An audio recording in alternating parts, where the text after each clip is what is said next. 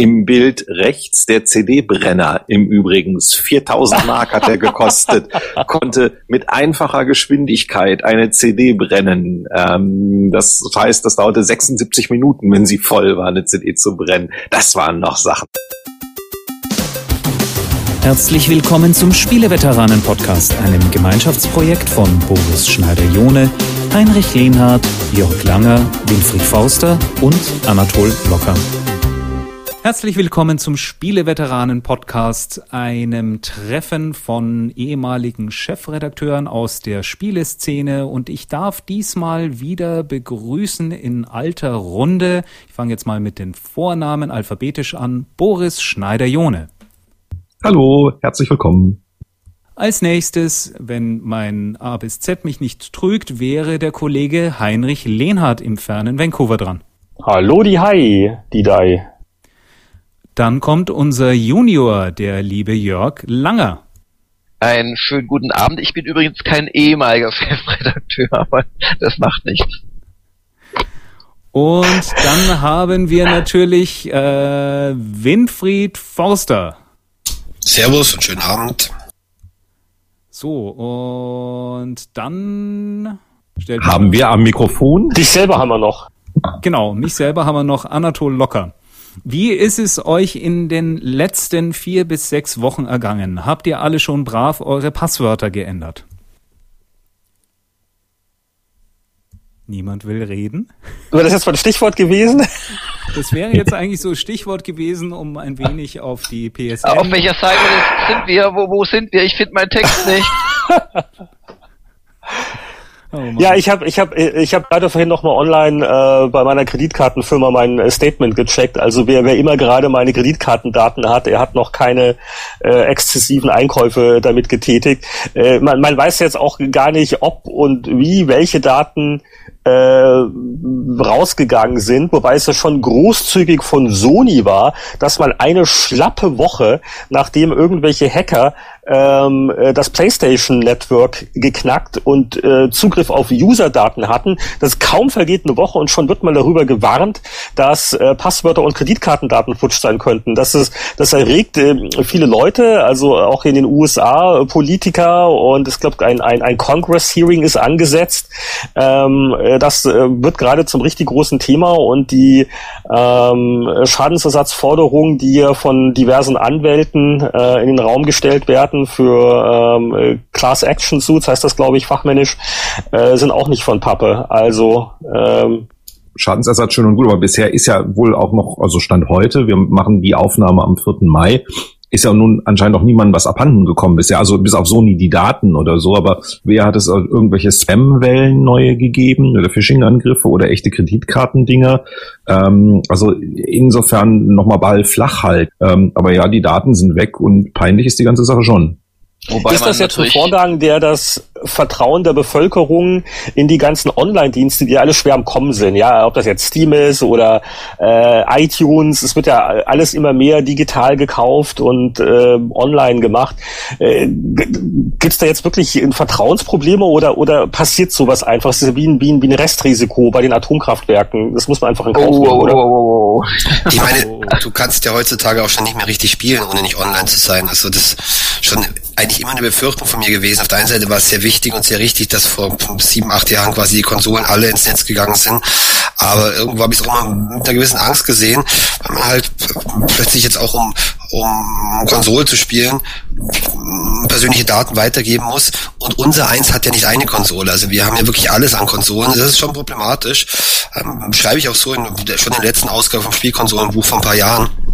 Also ich mh, finde schon, also bei, bei so einem Fall fällt auf, dass es halt doch auch, auch Nachteile hat, wenn die Konsolen nicht einfach irgendwie lokal sind und stationär sind, sondern quasi alle im Netz rumschwirren, damit man die Spiele voll spielen kann, damit man sie updaten kann und so weiter. Na, jetzt würde ich ja noch kurz was dazu sagen. Und zwar, das Gefährliche ist ja nicht, dass jemand äh, ähm, bei dieser Geschichte hier äh, Zugriff auf irgendwelche Adressdaten hat. Da können wir uns auch lange drüber mokieren. Aber es ist auch so, das passiert immer wieder mal. Das ist auch der Deutschen Telekom hier in Deutschland ein paar Mal passiert, dass beispielsweise Mitarbeiter, die Zugriff auf Datenbanken hatten, die halt zu Geld gemacht haben, weil die die Daten geklaut haben. Also diese sogenannten Inside-Jobs, wo jemand, der real für seinen Job tatsächlich Zugriff auf die Daten hat, sich die dann mal abgreift und mitnimmt. Das Interessante an der Sache ist, dass das eben bei Sony nicht so gewesen zu sein scheint, sondern dass tatsächlich die Leute, die ähm, von außen die Daten geklaut haben, weil sonst hätten sie ja nicht das ganze Netzwerk runtergefahren. Was die Sache so gefährlich macht, ist die Faulheit der Menschen. Was meine ich damit? Dass man nämlich sein Passwort oder ein Lieblingspasswort auf ganz vielen Webseiten und so weiter benutzt. Und das ist halt tragisch, weil hier wohl diejenigen, die da in das Sony-Netzwerk eingedrungen sind, auch die Passwortliste gekriegt haben. Und wenn ich mich mit demselben Passwort, das ich beim PlayStation Network benutze, auf irgendwelchen anderen wichtigen Webseiten meiner Bank oder eBay oder PayPal oder Amazon oder was weiß ich was einlogge, dann hat man jetzt ein Problem, weil da hat jetzt jemand eine E-Mail-Passwort-Kombination und könnte damit tatsächlich finanziellen Schaden anrichten. Das heißt, jeder, der auf dem PSN war, das ist ja das Absurde. Sony sagt, wenn wir es wieder einschalten, muss jeder sein Passwort ändern fürs PSN. Nur da ist es ja scheißegal. Ähm, man muss sein Passwort, wenn man dasselbe Passwort wie bei PSN woanders benutzt hat, muss man es ändern und zwar jetzt und sofort. Ja, und nicht nur das, ähm, es sind, äh, es ist auch die schiere Masse an Personen, die ähm, von diesem Ding betroffen sind, ist schon ähm, echt massiv. Ich meine, das ist ein Sechstel von Facebook das sind 100 Millionen Daten, die geklaut worden sind. Und das ist jetzt nicht mal eben, ich wusste gar nicht, dass dieses Netzwerk überhaupt so groß ist. Ist das bei, bei Microsoft auch so groß? Sind da auch 100 Millionen drin? Also, mal ganz kurz was zu dieser Rechnung. Ähm, du musst bedenken, da ist jeder PlayStation-Account drin und Core-Spieler, Hardcore-Spieler haben manchmal mehrere Accounts aus diversen Gründen, weil die kosten ja nichts äh, auf dem PlayStation Network und dann will man in unterschiedlichen Ländern sich vielleicht anmelden. Plus, es sind natürlich auch alle PSP-Accounts drin und alle sogenannten Curiosity-Accounts. Curiosity ist dieser äh, Musik-Streaming-Service und Video-Streaming-Service von Sony, der auch auf ihren Blu-ray-Playern und Sony-Internet-Fernsehern und so weiter drauf ist. Daher kommt diese Masse an Accounts zusammen.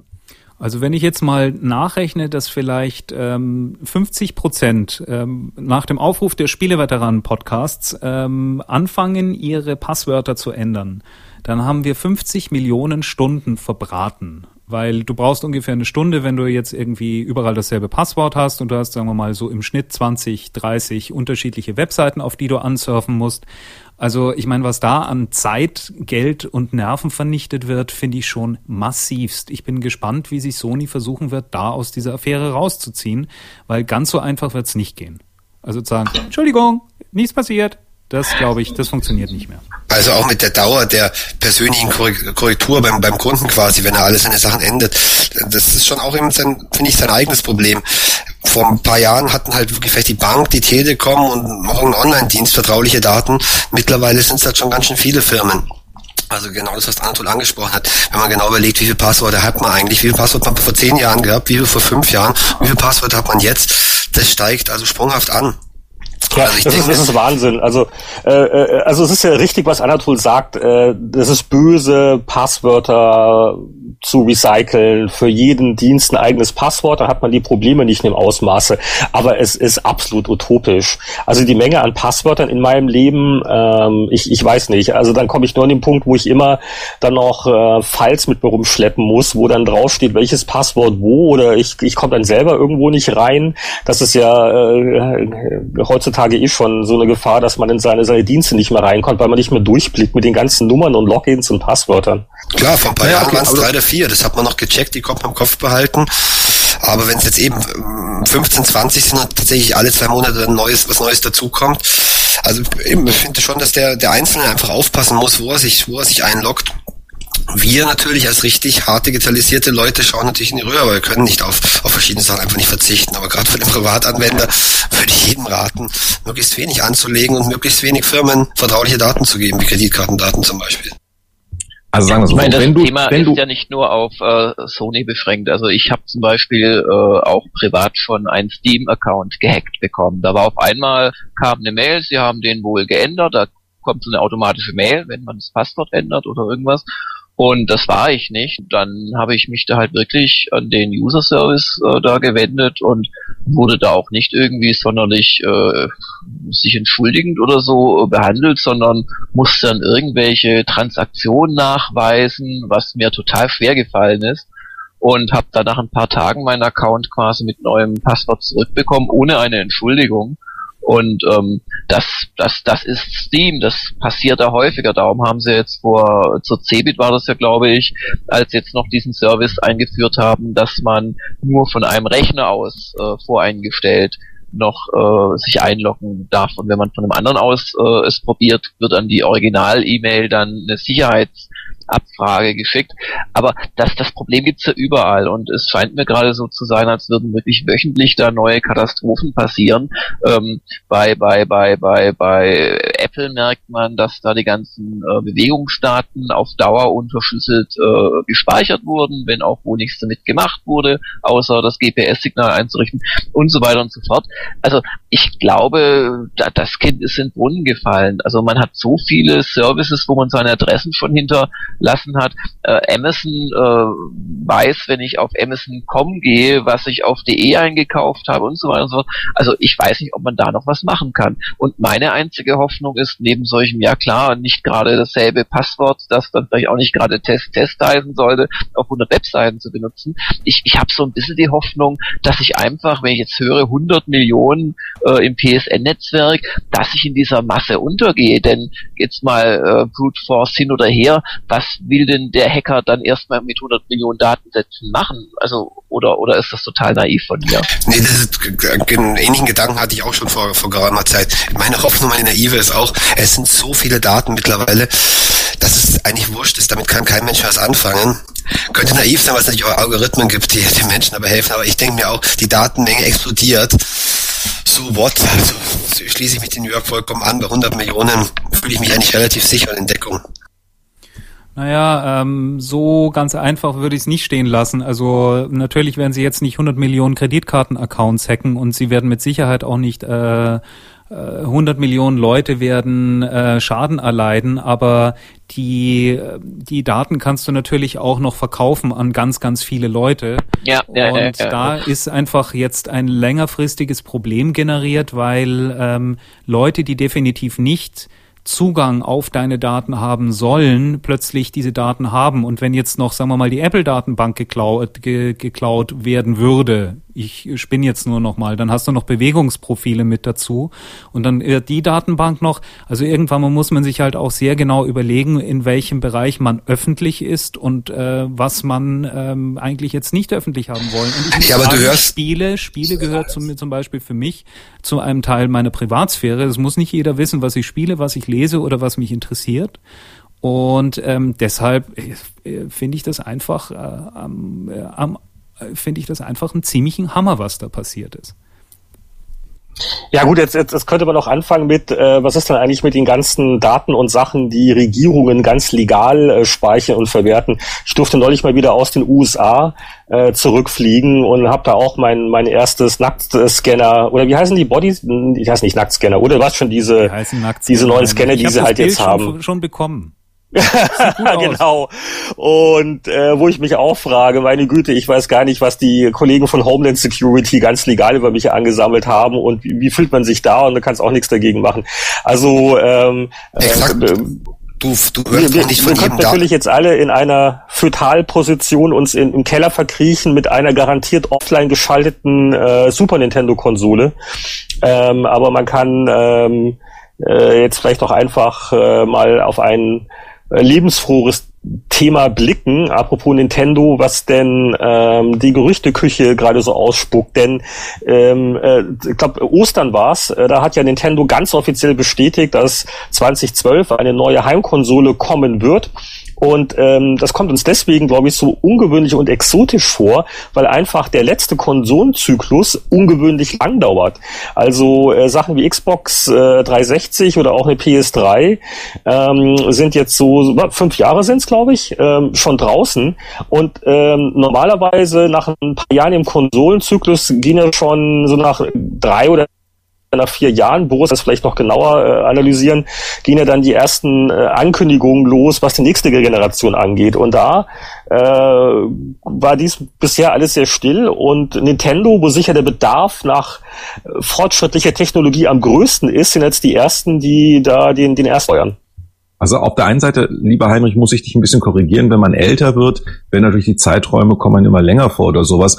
Aber die Zyklen sind ja im Laufe der Zeit immer kürzer geworden sogar. Und das war ja so, Xbox ist ja geschimpft worden, dass Xbox 360 schon vier Jahre später kam. Also so sechs, sieben Jahre ist der eigentliche Zyklus. Das würde bedeuten, in der PlayStation 3 und der Xbox 360 wären sowieso noch ein, zwei, drei Jährchen oder sowas drin. Aber es ist für Nintendo tatsächlich relativ schnell, also dass der Wii-Nachfolger dann jetzt kommt, weil ähm, ähm, das äh, äh, ist, glaube ich, ein Jahr eher als Nintendo normalerweise äh, die Sachen macht. Das ist schon richtig.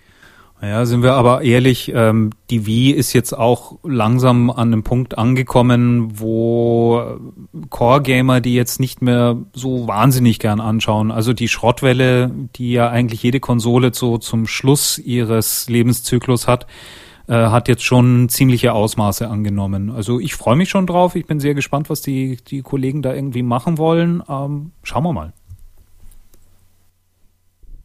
Ja, und äh, der aktuelle Stand der Gerüchte, gibt's da von euch irgendwelche Einschätzungen oder ist das alles noch zu unseriös, dass, äh, dass man eigentlich gar nicht kommentieren möchte? Ich habe eine Sache, von der ich weiß, weil ich mit jemandem bei Nintendo gesprochen habe, da werden wir da nachher, glaube ich, auch nochmal kurz drüber reden. Ähm, derjenige hat gesagt, dass er ähm, sehr darauf schauen wird, dass das für die ganze Familie eine, ja, etwas ist, was ähm, für die Familie positiv ist. Also ich kann mir vorstellen, Nintendo hatte ja früher schon mal vor, so was wie ein Kommunikationszentrum für die Familie da einzurichten, was nie auf der Wii nie wirklich geklappt hat. Aber ich könnte mir vorstellen, dass sie deutlich mehr in diese Richtung gehen wollen. Neben den Spielen natürlich. Und zu den Hardware-Spekulationen, es gibt ja so Dinge wie, das ist ein Controller mit integriertem Bildschirm und was weiß ich was, möchte ich nur eines sagen vor der, bis zur offiziellen Vorstellung der Wii hat keiner gewusst, wie eine Wii aussehen wird. Nintendo ist beim 3DS allen zuvor gekommen und bevor irgendjemand geahnt hat, und zwar den eigenen DSi XL Launch gefährdend, haben sie den 3DS dann angekündigt und niemand hat ihn kommen sehen. Ich wette mit dir ähm, und mit euch allen, niemand wird vor der E3-Vorstellung exakt genau wissen, was dieses Biest sein wird, weil Nintendo ist in der Geheimhaltung fast, fast so gut gewesen wie Apple in den letzten Jahren, das Gerät wirklich bis zur letzten Sekunde unter Verschluss zu halten. Nintendo hat angekündigt, das eben auf der E3 im Juni zu zeigen, zumindest die Technologie, die sie einsetzen wollen, ähm, dafür. Und ich bin mir relativ sicher, dass alle Gerüchte bis dahin Gerüchte sein werden. Vor allen Dingen, ähm, äh, ich bin auch sehr gespannt, weil äh, so spaßig das auch ist, die Gerüchte zu verfolgen. Man muss ja auch eins immer bedenken, Nintendo äh, traditionell achtet ja drauf, dass äh, man bei der Hardware nicht draufzahlt. Also man will damit äh, von Tag eins an Geld verdienen. Und äh, gleichzeitig ist Nintendo aber auch bekannt dafür, dass man darauf achtet, dass die Dinger nicht äh, utopisch teuer sind. Also sowas wie damals äh, ähm, im Vorfeld der PlayStation 3 Marktanführung, äh, wo man äh, wo man gesagt hat, na ja, äh, billig wird's nicht werden, aber es wird so toll, dass man da gerne ein paar Überstunden dafür leistet. Also äh, ich, ich kann mir also schwer vorstellen, dass äh, das neue Teil äh, irgendwie jetzt groß teurer ist als äh, jetzt eine aktuelle äh, was kostet PlayStation 3 mit 160 Gigabyte gerade 2,99 US? Das äh, ist wahrscheinlich so der, der Höchstpreis, mit dem Nintendo reingehen wird, oder? Oder, oder glaubt ihr, die machen was dermaßen abgefahrenes, cooles, dass auf einmal die Nintendo-Konsole die teuerste Konsole im Markt sein wird? Das kann ich mir nicht vorstellen. Also ich glaube, Dazu haben sie einfach auch eine ganz an, eine komplett andere Fanbasis aufgebaut. Ähm, das würde ich eher den Kollegen von Sony mit einer PlayStation 4 beispielsweise zutrauen, dass sie eine sehr teure Konsole hinlegen, die sehr, sehr kraftvoll ist. Also wird eben, ich schließe mich dazu an, wird Nintendo bestimmt nicht machen. Einfach die Benchmarks nach oben schrauben. Die brauchen einen Kniff. Also das ist das, was Nintendo-Geräte seit 20 Jahren oft auszeichnen, dass es äh, irgendwas wirklich Besonderes dran ist. Und es muss nicht unbedingt super teure Technik sein. Angefangen beim Gameboy so, der technisch eigentlich auch ein Rückschritt war, wieder mit Schwarz-Weiß-Display ähm, und hat zieht sich eigentlich bis zu den heutigen Konsolen. Also deshalb bin ich oft gespannt auf die auf die neue Nintendo-Konsole. Also die puren technischen Daten interessieren mich auch, aber das Ding muss irgendwas haben. Das ist, ist Nintendo einfach dem ähm, Ruf als Erfinder, als Spielzeugerfinder schuldig. Das, das macht die Sache so sexy. Es ist nicht genau, was für ein Prozessor drin steckt, sondern wodurch wird sie sich auszeichnen und abheben. Und genau deswegen gibt es diese Gerüchte mit dem äh, Nintendo 4, weil es dann angeblich gibt es hier irgend so Bildschirm von irgendjemand, der halt äh, dir ja, kannst taktiles wiederholen? Feedback Kannst du es bitte wiederholen, Jörg? Du bist ganz schlecht zu verstehen gerade und schauen, dass du ins Mikro redest. Ja. Etwas also besser, genau. Also genau deswegen gibt's ja auch gerade Gerüchte, wie äh, dass das vielleicht äh, Nintendo Feel heißen könnte und irgendein Bildschirm benutzt, äh, der eben taktiles Feedback dir auch gibt, ähm, weil das wäre nochmal so eine so eine so eine Sinneswahrnehmung, die noch nicht so richtig drin ist, die natürlich die Rumble-Funktion seit einigen Jahren in den Gamepads drin ist, aber man kann halt nicht irgendwie Oberflächenstrukturen oder so erkennen. Ich weiß allerdings nicht, ob das äh, mit, mit einem vernünftigen Preis dann vereinbar wäre. Aber mein Gott, bislang hat man auch nicht geglaubt, oder bis vor, vor einem halben Jahr oder dreiviertel Jahr, dass man ein Handheld machen kann, der, der mehr oder weniger echtes 3D bietet. Also ich bin da schon sehr gespannt drauf und schließe mich Winnie an. Ich glaube nicht, dass das unbedingt dieses neue Gerät dann über einen besonders schnellen Prozessor oder so verfügen wird, sondern ich denke, da lässt sich Nintendo wieder etwas ganz Neues einfallen. Also da bin ich echt persönlich ziemlich gespannt und freue mich da auch auf drei, um das vor Ort mitzukriegen.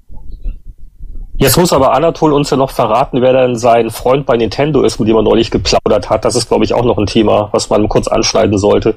Ja, das kam irgendwie aus heiterem Himmel.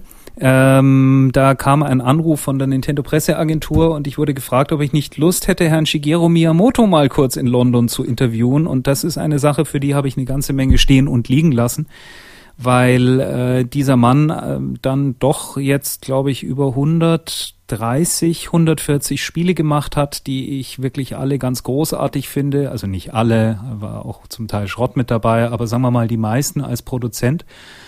Und ähm, ja, bin dann nach London rüber geflogen und es war ein großartiges Treffen, muss ich sagen, von einer Dreiviertelstunde. Herr Miyamoto ist ein äh, entzückender, sehr höflicher, sehr charmanter, ruhiger ähm, Herr, der aber immer noch so ein gewisses verschmitztes Lächeln um, um Mund und Augen hat. Also man merkt genau, dass er das Spielen, ähm, das ist bei ihm einfach ganz, ganz tief drin.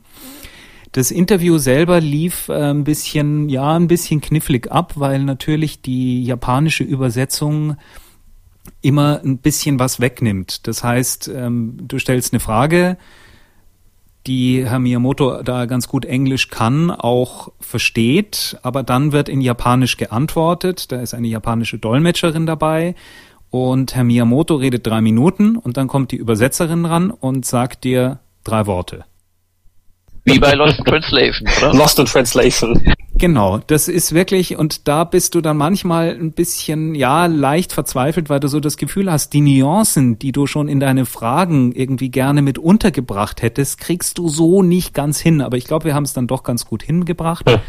Und ich habe jetzt, ähm, es gab eigentlich keinen echten Anlass, warum der Gute da war, außer vielleicht die äh, Sales des 3DS noch ein bisschen anzupushen und Street Pass ähm, ähm, nochmal zu erklären.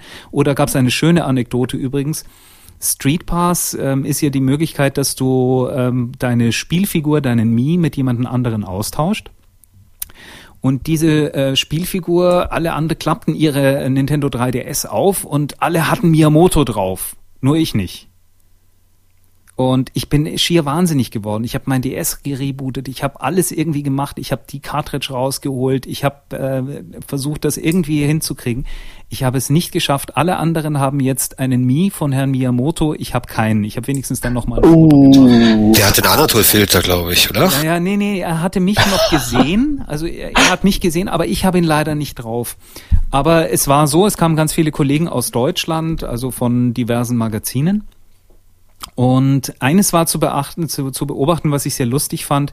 Da waren einige Kollegen da, die schon auch ein bisschen länger ähm, jetzt nicht nur in der Spielebranche interviewen und sich eigentlich auch sehr gut auskennen und aber die waren alle nervös wie Harry. Jeder von denen hatte so das Gefühl, Mann, du stehst jetzt gleich einer Legende gegenüber. Und äh, mir ging es da ganz genauso, muss ich sagen. Ich habe auch echt so, naja, nicht Blut und Wasser, aber ich war schon ein bisschen nervöser, als wenn ich jetzt normalerweise irgendwie für ZDF heute.de irgendjemanden interviewe, dann geht das heute irgendwie relativ schnell.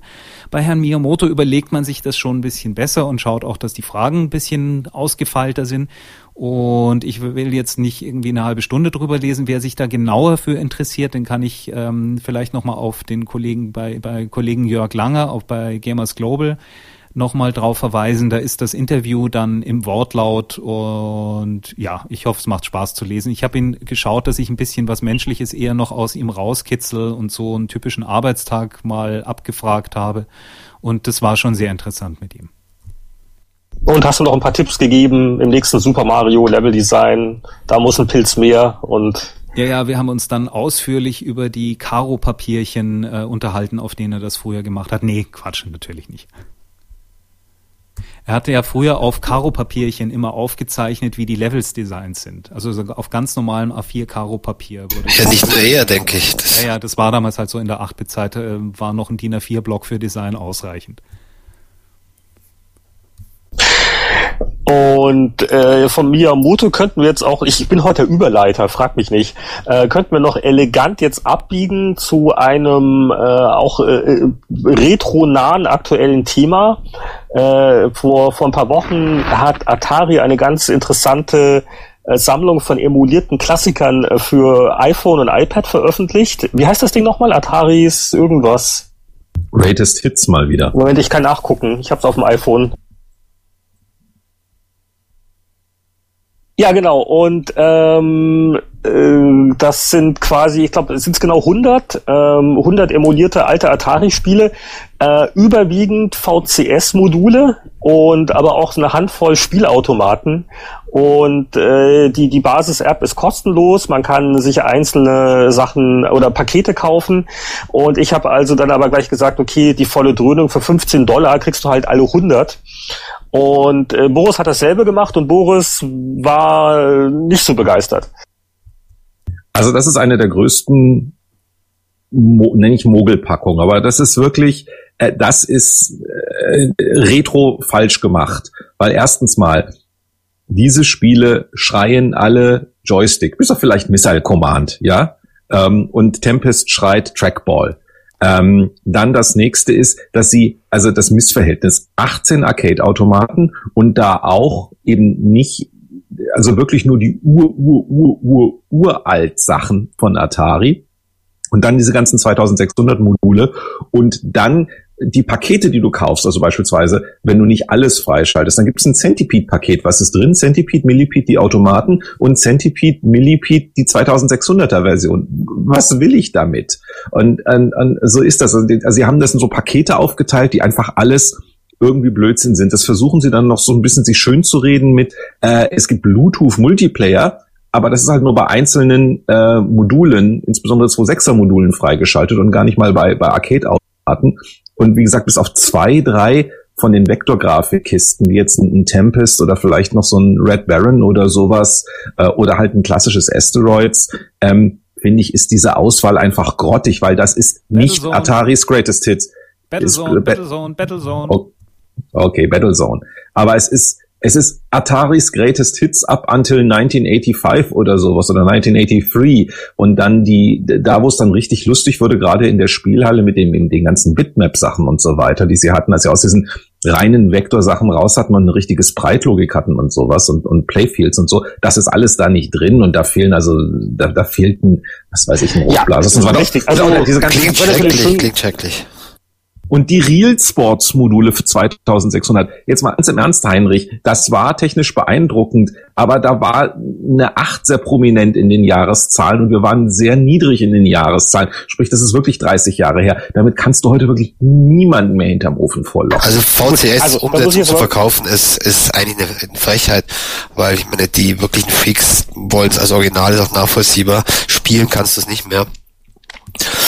Also das und dann eben bei einer Milli, bei einem, bei einem Centipede-Paket die Versionen auch noch. Also wer das dann freiwillig spielt, das hat ja nicht immer mehr. Ja, Kinders, okay. Also A, A, A kostet das ja alles nichts. Was kostet denn so ein Paket? Ich habe das besser. Ding genommen. Okay, gut, also das ist das eine. Also, also was will ich mich jetzt drüber aufregen, da die VCS-Version, die keiner braucht, auch noch dabei ist. Ähm, äh, äh, gut, generell kann man äh, jetzt äh, der Sammlung nicht vorwerfen, dass einfach für, gewisse Spiele ein iPhone ungeeignet ist, was die Bedienung angeht.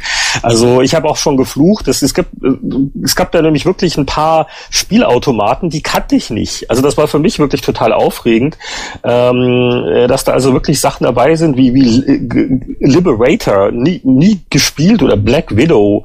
Ähm, nur, ähm, äh, du kannst nicht spielen. Also es sind halt wirklich Sachen, wo du präzise steuern und springen musst. Und es ist halt auf dem, auf dem Touchscreen äh, ein Ding und Möglichkeit. Erschwerend kommt dazu, dass viele Sachen auf einem alten Nicht-Retina-iPhone-Display zu futzlig sind. Also zumindest in, in meinem Alter, ne, kommt alle mal jenseits der 40 und dann ne, so, so lesen und schlechte Lichtverhältnisse.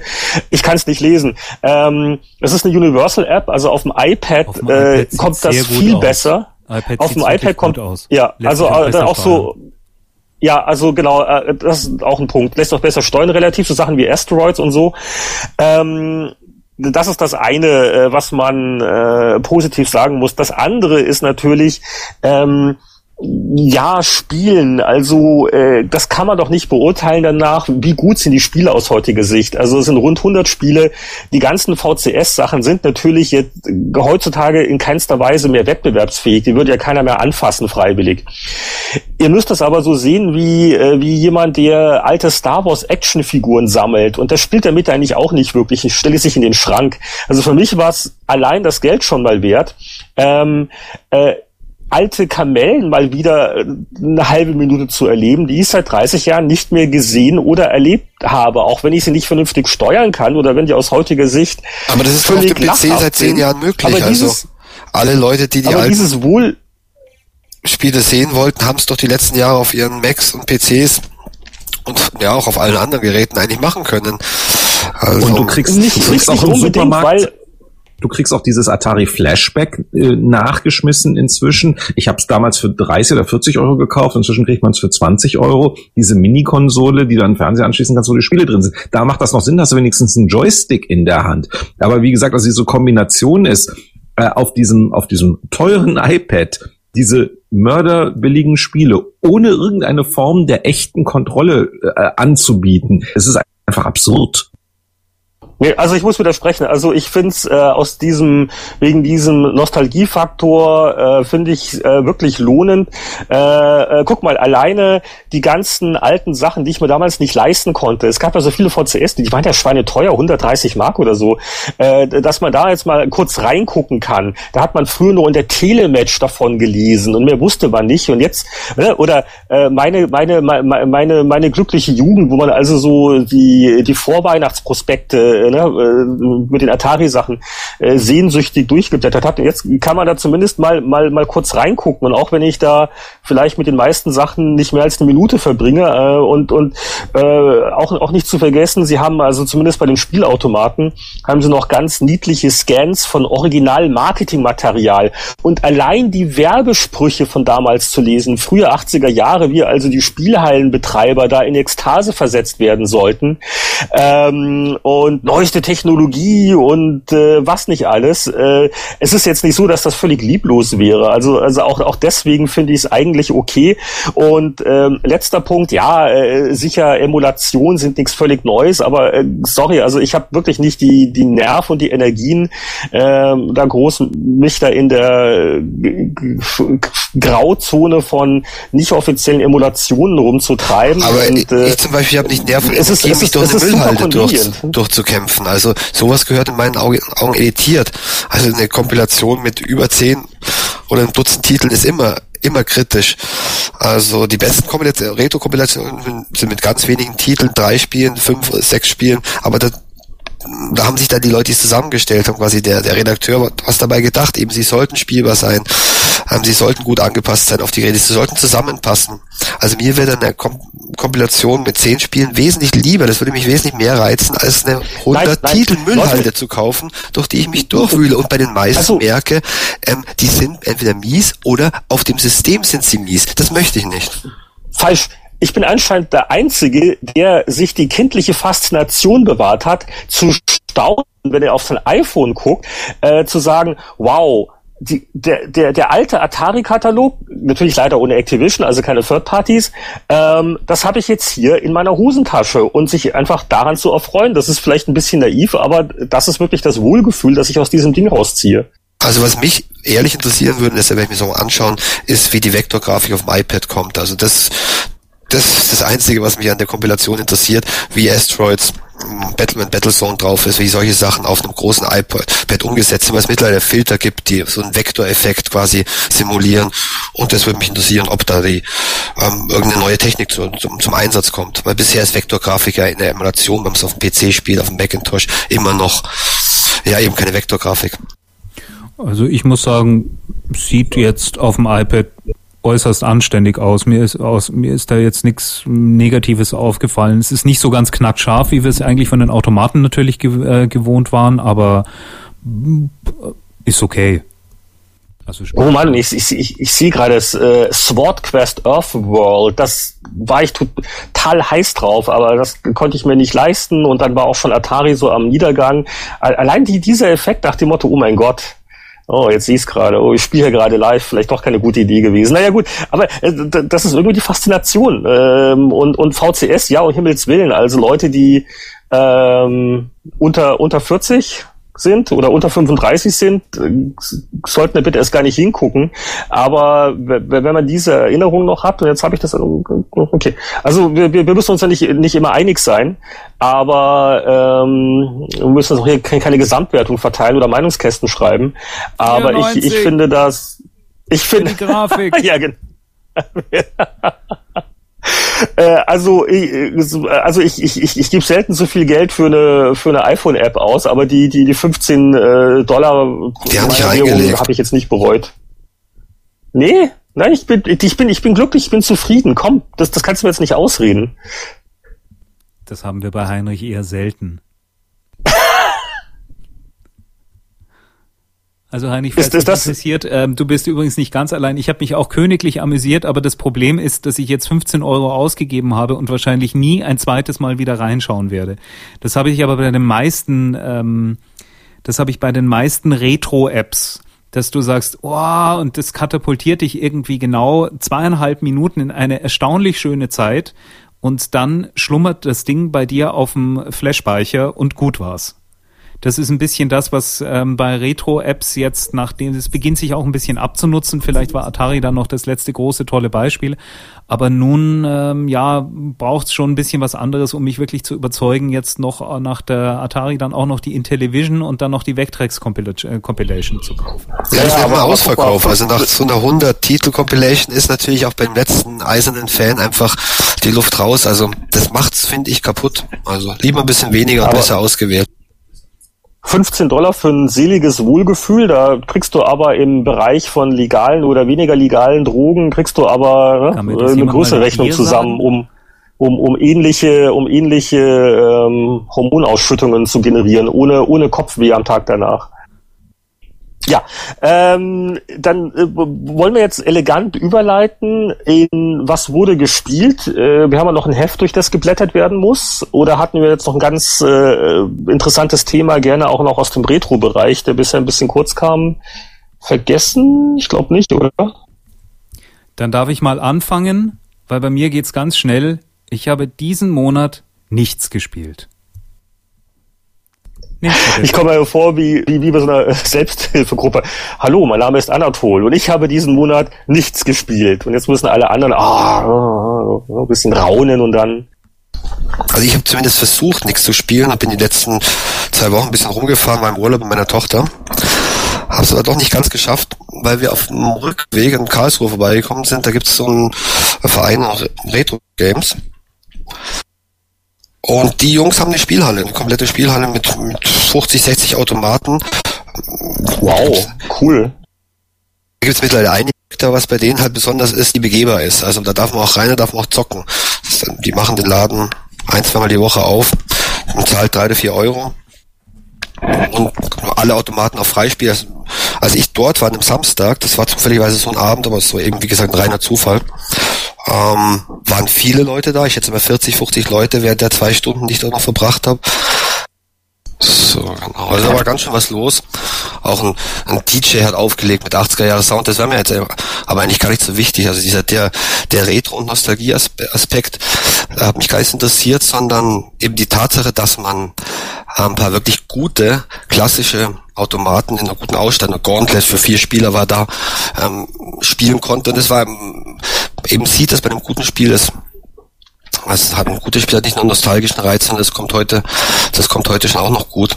Aber eben wahrscheinlich nicht, wenn man es, wo wir vorhin gesprochen haben, emuliert hat oder zu klein hat. An so einem Automaten zu stehen, ist immer noch ein ganz eigenes Gefühl. Ähm, und das ist, glaube ich, so der Schwerpunkt von den, den Retro-Games-Jungs. Die haben also auch Konsolen und Computer. Aber ich schätze mal, dass das aus einer Automatenszene entstanden ist.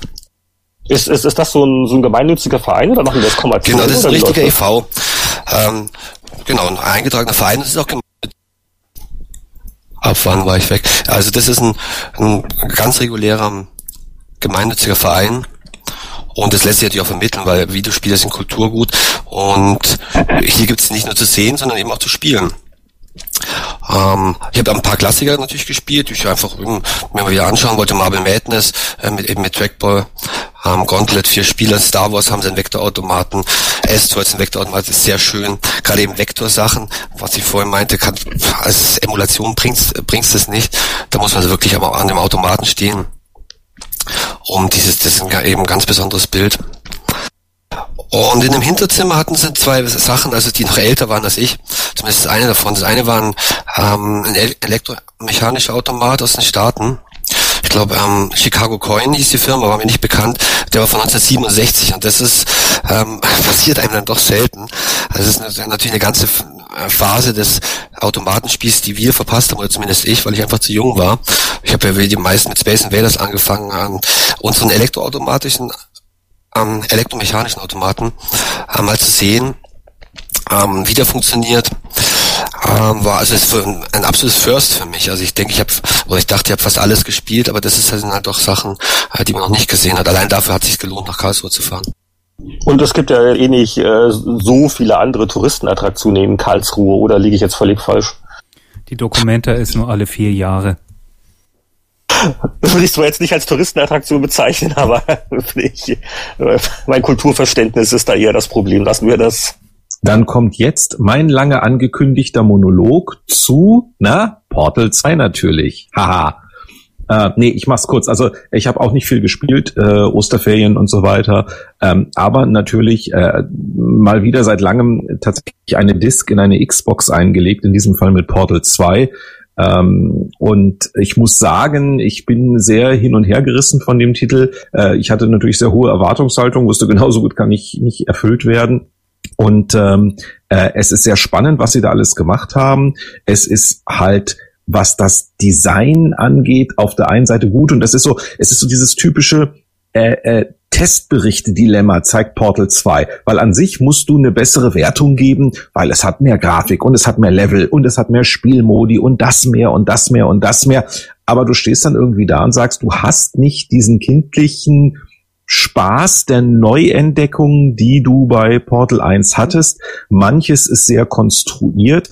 Ähm, ich find's sehr clever von den Jungs, dass sie sich mit den Anspielungen auf Portal 1 sehr zurückhalten. Wer Portal gespielt hat, der bricht ja meistens in unkontrolliertes Kichern aus, wenn er irgendwie das Wort Kuchen hört. Ähm, und, äh, ähm, und dass sie eben halt nicht, ah, wir machen jetzt alle Witze nochmal neu vom letzten Mal. Umgekehrt, einiges von dem, was sie neu machen, geht meiner Ansicht nach in die Hose. Da ist am Anfang, und ich spoilere nicht, da ist am Anfang dieser Roboterbegleiter und eine endlose Cutscene. Es ist fast schon eine Parodie vom Anfang von Half-Life 1. Wer sich erinnert, Half-Life 1 fängt an, man ist in dieser U-Bahn und fährt durch diesen ganzen Mesa-Komplex hindurch, während man irgendwelche Sicherheitsanweisungen bekommt und kann nicht viel machen, drei bis vier Minuten und in der Zeit laufen auch die Credits durch, ja. Und das haben sie mehr oder minder ähm, fast schon, muss man sagen, parodiert, weil das so eine vier, fünf Minuten lange Sequenz, wo du nichts machen kannst, außer zugucken, wie sie halt ihre 3D-Engine spielen lassen, äh, wie Wunder weiß, was für Dinge passieren. Und man wird andauernd von diesem blöden Roboter angenervt. Und der ging mir wirklich auf den Keks, weil der ist eben kein Charakter, wie eben die äh, äh, Gegenspielerin, insbesondere aus Portal 1, die GLaDOS, die also so ein bisschen geheimnisvoll und so weiter ist, sondern man merkt, das ist ein englischer Plapperkomiker, äh, den sie ins ah, Spiel geholt haben. Sehr gut. Sehr gut. Äh, sehr gut. Also es, ja, es, genau. Es ist nicht ganz so, es, es, äh, man muss nur sagen, es ist weiterhin ein Lichtblick in einem Meer von Zombie-Ego-Shootern dass es immer noch sowas wie Portal gibt. Und wenn man ein intelligentes Spielen will, kaufen, spielen. Aber es ist nicht Portal 1. Und was mich persönlich ein bisschen nervt ist, äh, dann bin ich auch gleich fertig. Auf einmal kostet der Spaß 60 Euro. Portal 1 war ja mal eine Zusatzbeigabe äh, und wurde dann später für kleine Preise separat verkauft. Aber man hat in der Regel nie mehr als 15, 20 Euro von Portal 1 ausgegeben. Und das kostet jetzt mehr oder minder das Dreifache. Um das zu kompensieren, haben sie ja diesen Zwei-Spieler-Modus drin. Und ich wollte keinen Zwei-Spieler-Modus. Also die Hälfte des Spiels ist mir jetzt, oder die Hälfte des Geldes, das ich ausgegeben habe, bleibt mir eine Weile lang verschlossen, weil ich weniger. bis heute, bei, bei ist Single, wie ist noch weniger?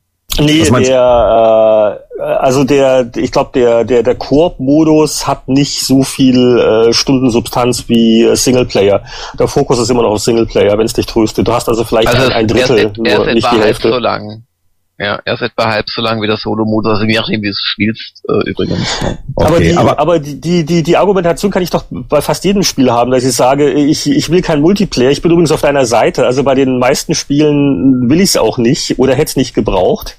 Aber, und da sind wir wieder gleich bei der Diskussion aller Homefront nach dem Motto, äh, die äh, Einzelspieler-Sachen äh, werden äh, kürzer oder werden vernachlässigt zugunsten von Multiplayer, was einem Teil der Käufer vorbeigeht. Das ist eine andere Diskussion. Ja, aber bei einem klassischen Shooter sehe ich es ja irgendwie ein, weil auch die Mehrzahl der Spieler das dort macht. Ich meine, Portal ist ein Produkt, das für sich selbst steht.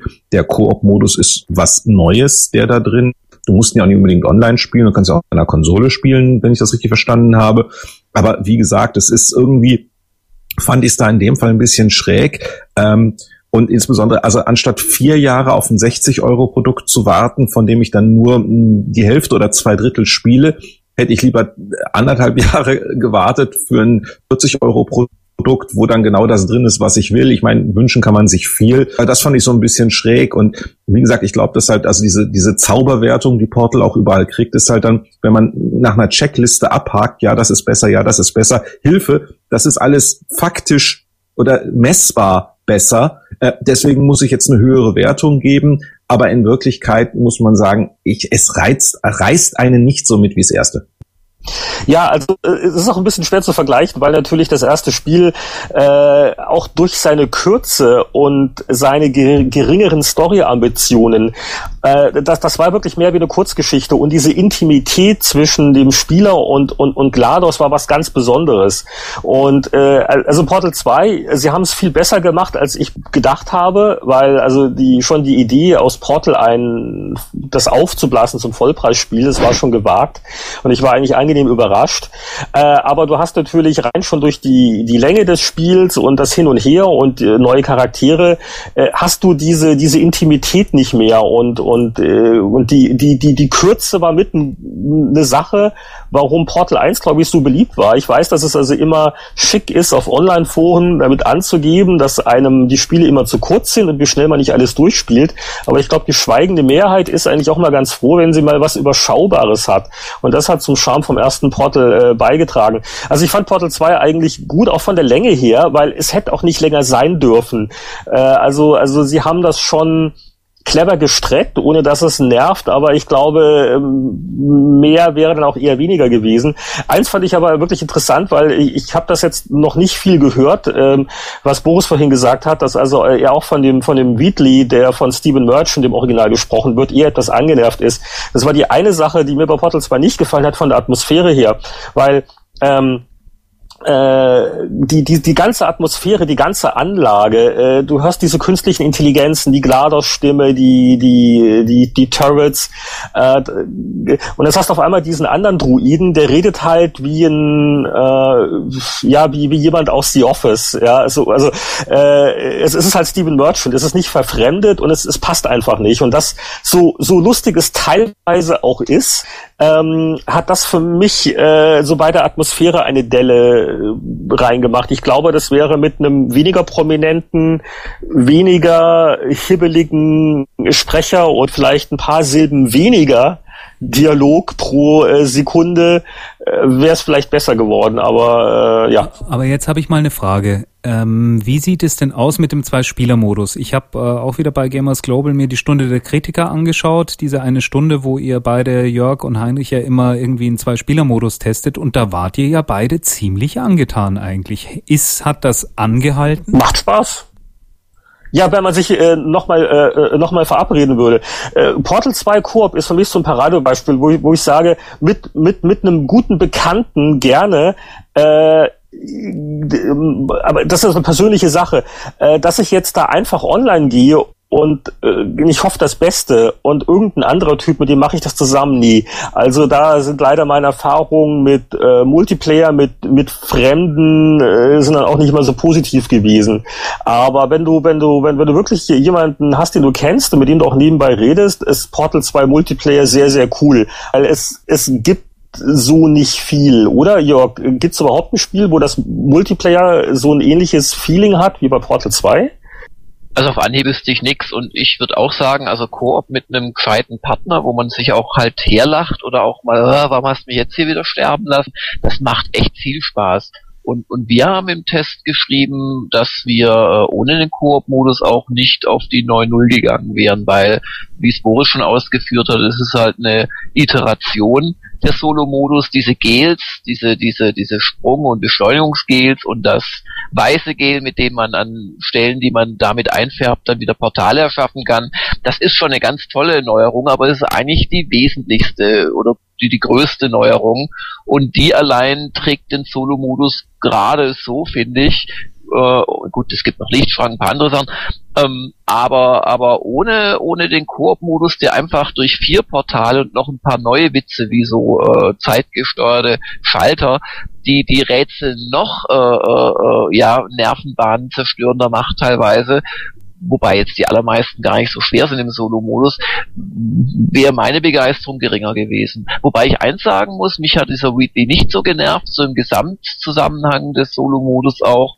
Ähm, und ich fand das Finale spitze, weil im Finale ja, kommt da etwas rein, was Portal ja eigentlich gar nicht hat, und zwar echte Action weil Portal ist ja nur ein bisschen Reaktion und Geschwindigkeit äh, und ist ja vor allem erstmal äh, denken, wie geht's. Und im Finale, so die letzte Stunde, haben sie es geschafft, mit einem Bosskampf, Endkampf auch noch am Schluss, wirklich aus diesem System das Maximale rauszuholen. Und so insgesamt, also bin ich doch positiver eingestellt als Boris. Äh, die zwölf Stunden, die es mich eben gekostet hat. Ich habe dann auf Gamers Global gelernt, dass ich unfähig bin, weil alle anderen haben es in sechs bis acht Stunden durchgespielt. Ähm, äh, die habe ich mich schon sehr unterhalten gefühlt und insgesamt, also ist das schon eine meiner einer meiner besten Spielerfahrungen im, im, im ja, ersten Quartal 2011 jetzt gewesen. Also ich möchte es eigentlich jedem empfehlen, der ein bisschen so auf Denken steht und nicht immer nur ballern möchte, sich das Ding durchaus zu holen. Achso, ich wollte nur sagen, wegen, wegen Spieldauer oder sowas. Äh, das ist auch eins, wo ich jetzt im Nachhinein nicht weiß, ob es mich nervt oder das. Ich habe das halt sehr vorsichtig gespielt und habe mir auch immer alles angeguckt, weil ich dachte, es ist irgendein versteckter Hinweis und so weiter. Das Biest ist halt verflucht linear, hat lange Gänge, in denen nichts passiert. Ähm, und äh, es äh, äh, wenn man äh, so, so, es macht diese ängstliche Atmosphäre, man geht so langsam, man guckt vorsichtig um jede Ecke, man muss es eigentlich gerade, also ich glaube, die ersten drei Spielstunden, die ich hatte, die hätte ich bequem in 20 Minuten quetschen können, wenn ich nur einfach wild durchgelaufen wäre, wäre ich auch da gewesen. Aber ich hatte halt immer diese latente Angst, irgendwas zu verpassen. Nur da ist dann auch nichts. Also ja, ab und zu mal was, was, ein, lustiges aber, äh, Filmklippchen und das war's dann. Das ist richtig. Ja, ja, aber die, die, die Atmosphäre ist, ist schon gut. Und guck mal, äh, ich finde es ja auch sehr clever gemacht, äh, dass sie dich äh, belohnen für jeden äh, Fortschritt mit irgendwelchen Audioclips, ob das jetzt GLaDOS ist oder der, wie heißt der, der, der Cave Johnson, der, der, der, ne, der, der Gründer von Aperture Science, ähm, mit diesen Audioaufzeichnungen. Also das, das soll man nicht unterschätzen. Ich glaube, das Spiel wäre sonst wesentlich öder. Das hat Bell schon prima hingekriegt und äh, man, man, man fühlt sich doppelt gut, wenn man ein Puzzle geschafft hat, weil man weiß nicht nur, es, es geht weiter, sondern auch man es kriegt wieder irgendwas Witziges oder, oder Amüsantes zu hören.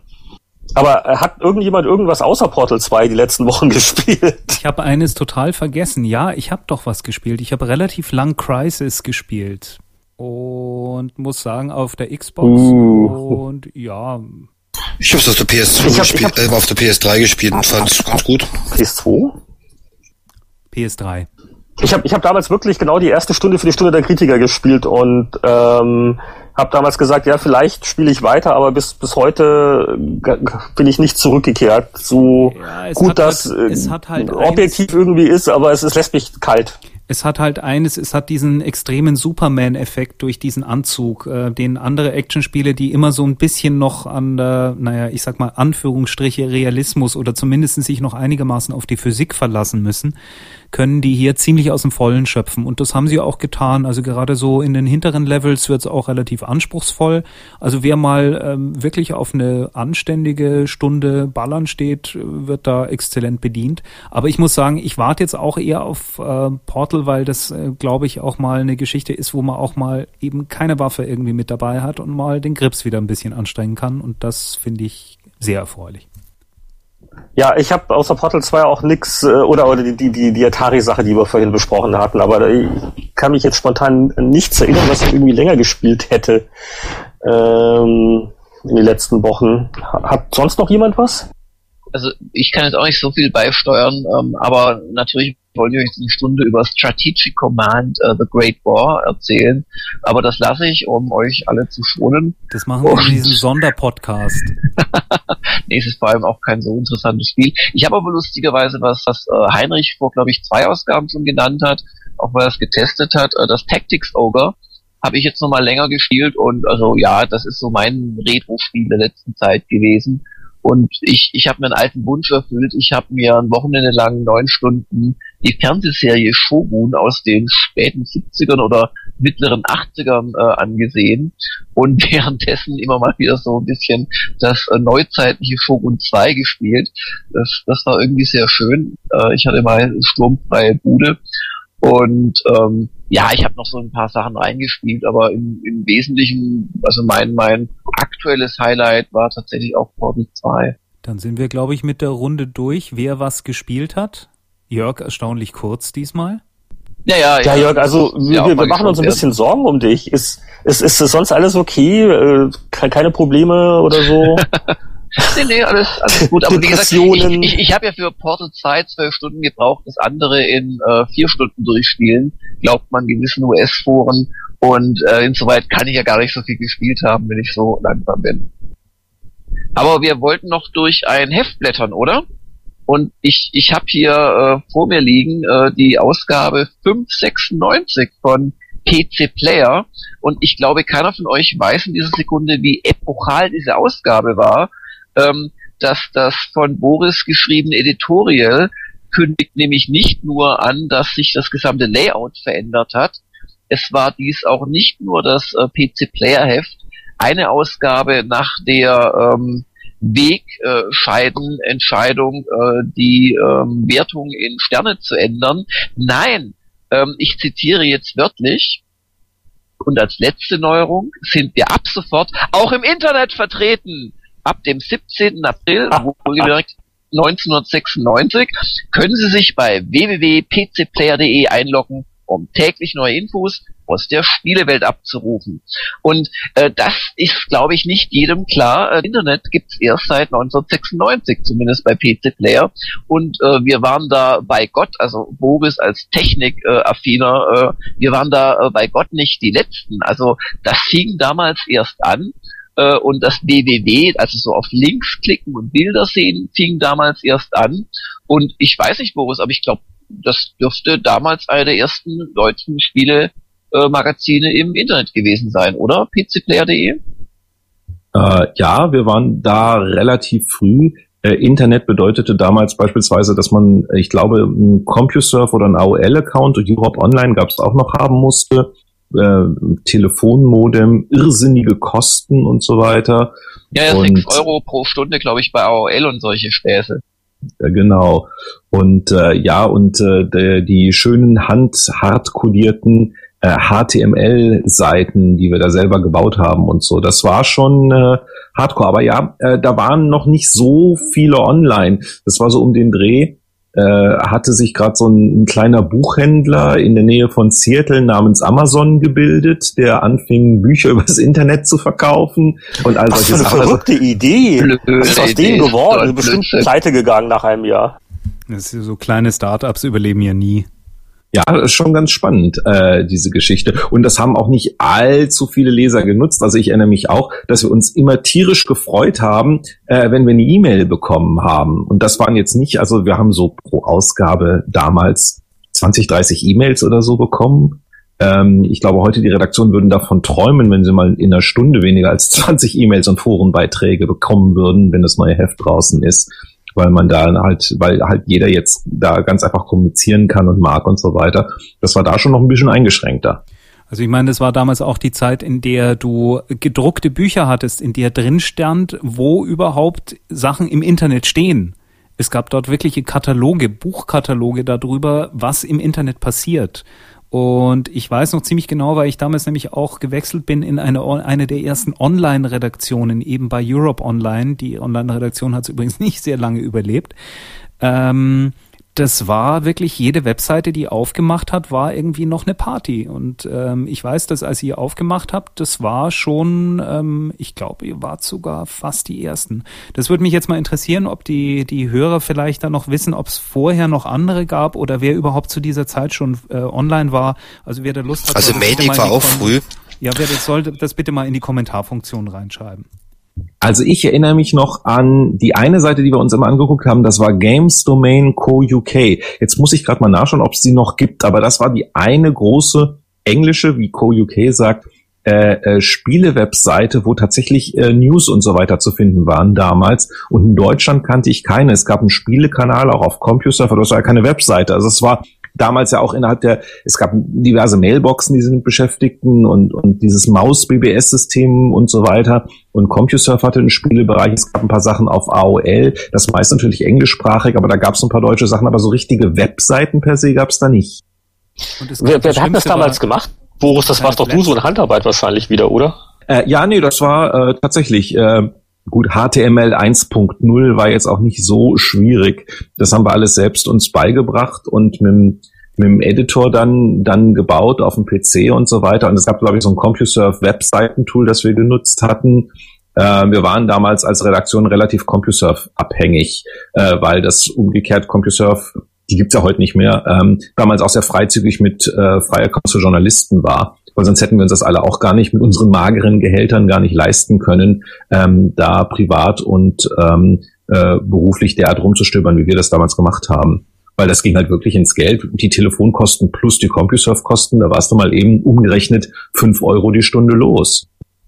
Übrigens, wer, wer heutzutage, also vielleicht jetzt beim Anhören des Podcasts mal äh, www.pcplayer.de eingibt, da gibt es tatsächlich was, und zwar ist das PC Player Forever. Das ist so ein bisschen ein Konservierungsprojekt, wo man die ganzen äh, Hefte ähm, sich so zusammenfassend darstellen lassen kann. Also nicht wie bei unserer äh, eigentlichen ähm, House-Affiliate-Seite, wo ihr die ganzen Powerplay-Ausgaben noch findet, aber äh, immerhin so ein bisschen. Das, das haben wir denen, das steht ja auch in freundliche Genehmigung von GameStar, haben wir denen damals genehmigt, weil IDG, also der äh, Herausgeber von GameStar, hatte damals die Abos von PC Player gekauft und damit auch die Namensrechte bekommen, aber wollte damit nicht mehr wirklich was machen.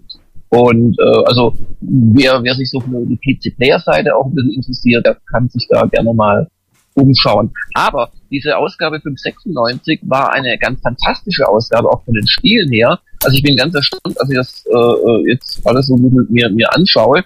Ähm, da wurde getestet Civilization 2, da wurde getestet Fantasy General, da wurde getestet Terra Nova. Und Terra Nova ist, glaube ich, eins der, der, der großen Underdogs der Spielegeschichte äh, von einer Underdog-Firma der Spielegeschichte, nämlich Looking Glass ähm, ein ganz fantastisches Spiel, das mit Boxengrafik funktionierte, wo man quasi in einer Open World äh, Umgebung herumrannte mit einer Squad von ja, so Zukunftssoldaten in so Kampfanzügen. Ein ganz fantastisches Spiel, äh, das aber leider niemand gekauft und gespielt hat und äh, was auch die Firma, glaube ich, nicht wirklich gerettet hat.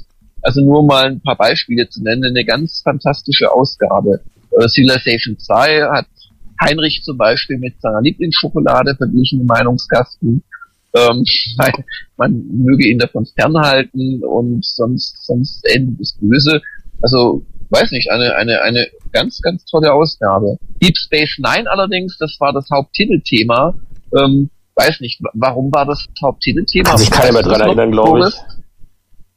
Äh, weil, weil Star Trek war. Weil Star Trek war, weil wir dachten, verkauft Hefte und weil Deep Space Nine, glaube ich, gerade zu diesem Zeitpunkt im deutschen Fernsehen anlief oder so. Also das war schon eine äh, Kalkulation, um Leute dazu zu bringen, das Heft zu kaufen und nicht unbedingt das beste Spiel auf dem Titel zu haben, so wie ja heute die PC-Zeitschriften äh, gerne zum äh, siebten Mal einen äh, Call of Duty-Titel bringen, einfach weil das Thema zieht. Nee, ich wollte nur sagen, ich glaube 15 Jahre später äh, kann man auch äh, äh, rückblickend äh, zugeben, dass äh, die äh, Fünf-Sterne-Wertungssystem-Sache, die äh, damals sehr umstritten war, ich persönlich fand es damals scheiße, viele Leser auch. Nur, äh, wenn man sich heute so mal umguckt, äh, was ist das etablierteste Wertungssystem? dank iTunes oder auch dank Amazon, es sind die fünf Sterne. Also die Player 15 Jahre zu früh, aber äh, die, die Richtung war dann doch nicht so falsch eigentlich. Wobei man im iTunes Store ja immer wieder bemerken kann, dass nicht jeder das System versteht, weil es gibt dann immer so Wertungen, wo die Leute einen Stern geben und ganz toll finden und so. Also ich glaube, ich, glaube, ich, ich, ich glaube, das Verwirrendste war dann noch, äh, es gab noch die Komponente der Gold- und Platin-Player und es, ich glaube, es gab teilweise auch fünf Sterne Spiele ohne Gold-Player, aber vier Sterne mit, oder? Das ist alles sehr lang her. okay, jetzt muss ich jetzt einfach Der noch mal ganz, ganz möchte. böse noch mal reinfragen. Wie viel Leser oder wie viel Prozent der Leser haben sich A aufgeregt darüber, über die Wertungsänderung? Weil immer wenn man was ändert und gerade wenn man solche Kernsachen ändert, kriegt man ja eins erstmal ähm, ja, freundlicherweise auf die Nase. Und das zweite war, wie viele Leser sind oder wie viele habt ihr verloren? Also soweit ich mich erinnern kann, hat irgendwie jeder, der des Schreibens, also sprich Halten eines Stiftes und Beschriften einer Postkarte mächtig war, der Redaktion auch zu erkennen gegeben, dass er das so nicht toll fand. Ähm, es gab einen Schund, aber der war gar nicht so groß. Also es wurde viel gemeckert und so weiter. Ähm, aber ähm, und wir haben auch, was weiß ich, zehn Prozent Auflage oder sowas dann verloren in, in den Monaten danach. Aber das war jetzt nicht so, dass die Leute scharenweise das Heft verlassen hätten damals noch. Ähm, das, der, der, der große Exodus setzte dann ein ähm, mit anderen Zeitschriften, die kamen und mit dem, was hier noch nicht zu sehen war, was dann aber sehr einsetzte, äh, mit diesem ganzen Vollversionswahn, der dann irgendwann kam.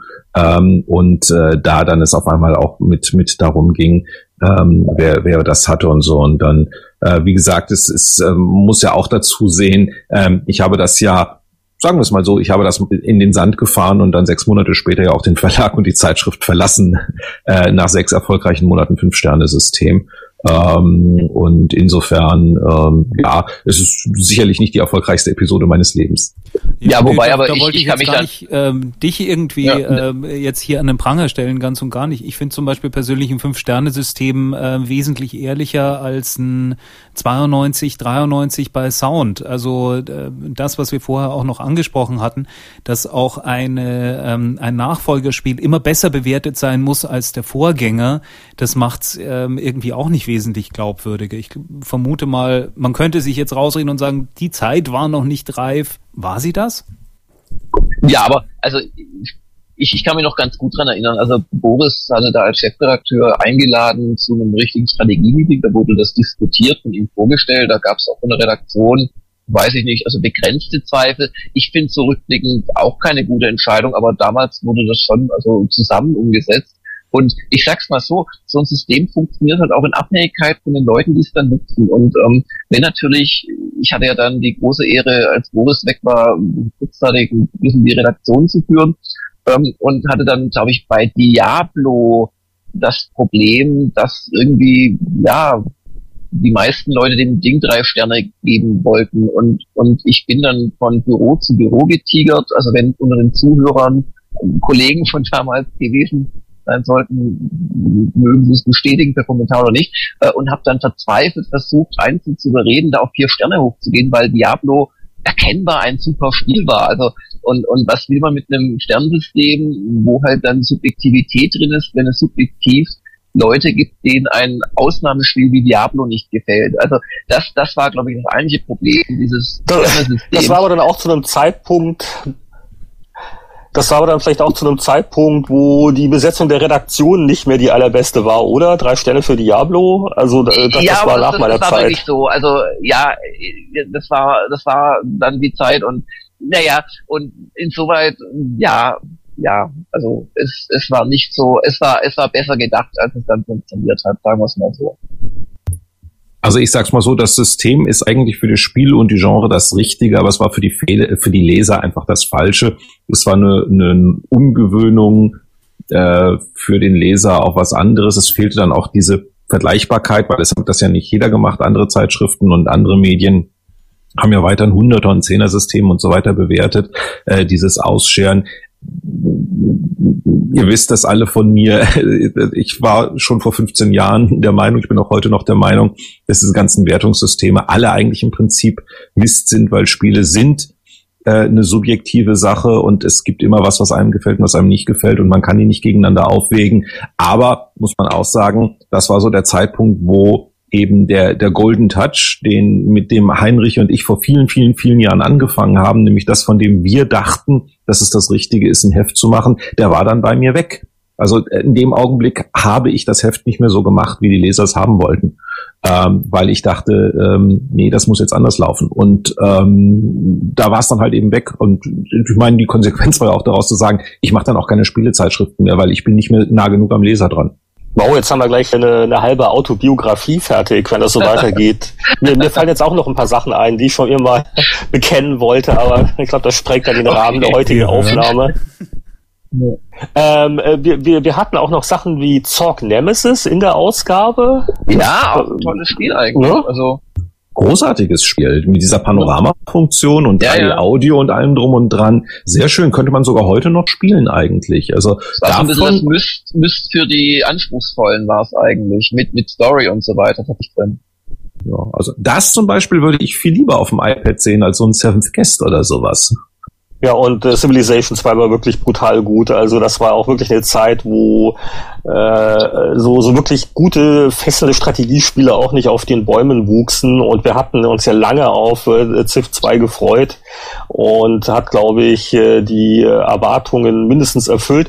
Äh, woran ich mich noch erinnere, was damals sehr ungewöhnlich war und es heute auch immer noch ist, das Spiel hatte eine eingebaute Cheat-Funktion weil, glaube ich, bei Civilization so viele Leute einfach nur so vor sich hin äh, wachsen wollten und äh, äh da waren dann die, das, äh, ach, das Internet gab's ja nicht bei Civilization 1, äh, aber da war dann in den Tipps und Tricks-Sektionen der Zeitschriften waren dann also die, die Cheat-Codes oder die was auch immer Codes sehr populär und ja, ich kann mich noch erinnern, Civ 2 hatte wirklich so im Pull-Down-Menü gab's so, so Cheat-On und dann konntest du einfach ähm, machen, was du wolltest, so dieses Sandbox-Prinzip äh, für Leute, die da einfach ohne Stress ihren Spaß haben wollten. Ganz, ganz putzig.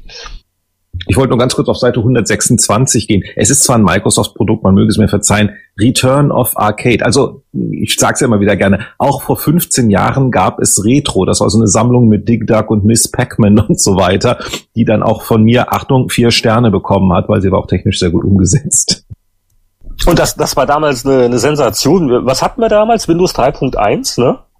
95, das Heft war 1996, also gab es schon Windows 95. Oh, Win oh, ja, ja, richtig. Das war äh, richtig, das war also eine der frühen Windows 95 Sachen. Das, das war dann schon äh, ein sehr erhebendes Gefühl, äh, schon vor 15 Jahren alten Spielautomaten auf Windows zu spielen.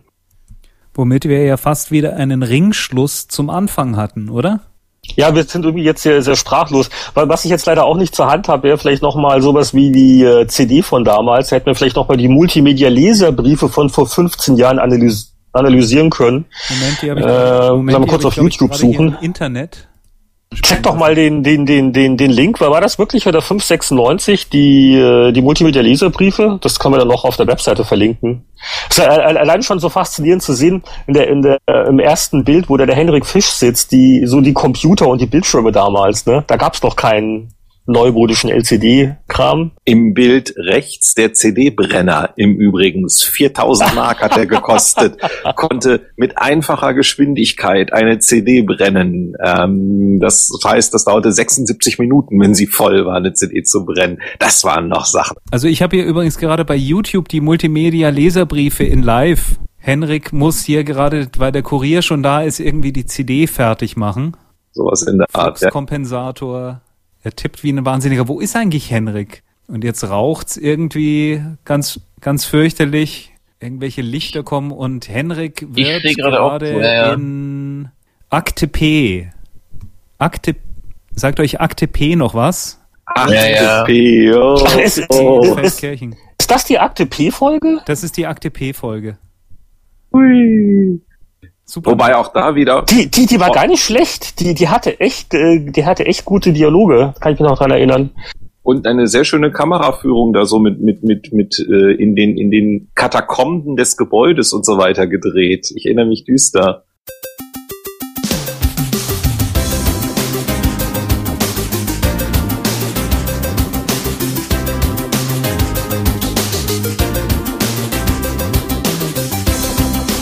Während die Herren nun munter weiter diskutieren, kommen wir forsch zum Abspann.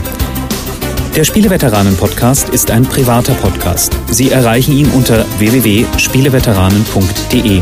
Auf diesem Blog finden Sie Informationen, Links und können sich an Diskussionen beteiligen. Wir wünschen Ihnen viel Spaß. Bis zum nächsten Mal.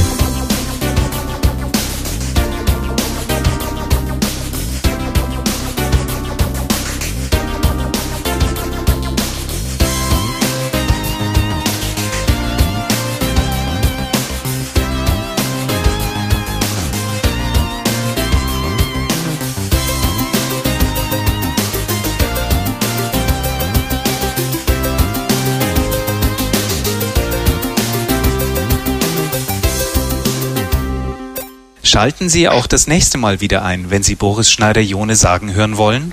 Vielen Dank. Sachdienliche Hinweise zum Datendiebstahl im PlayStation Network nimmt jede Polizeidienststelle entgegen. Und damit schalte ich um ins Studio Poing.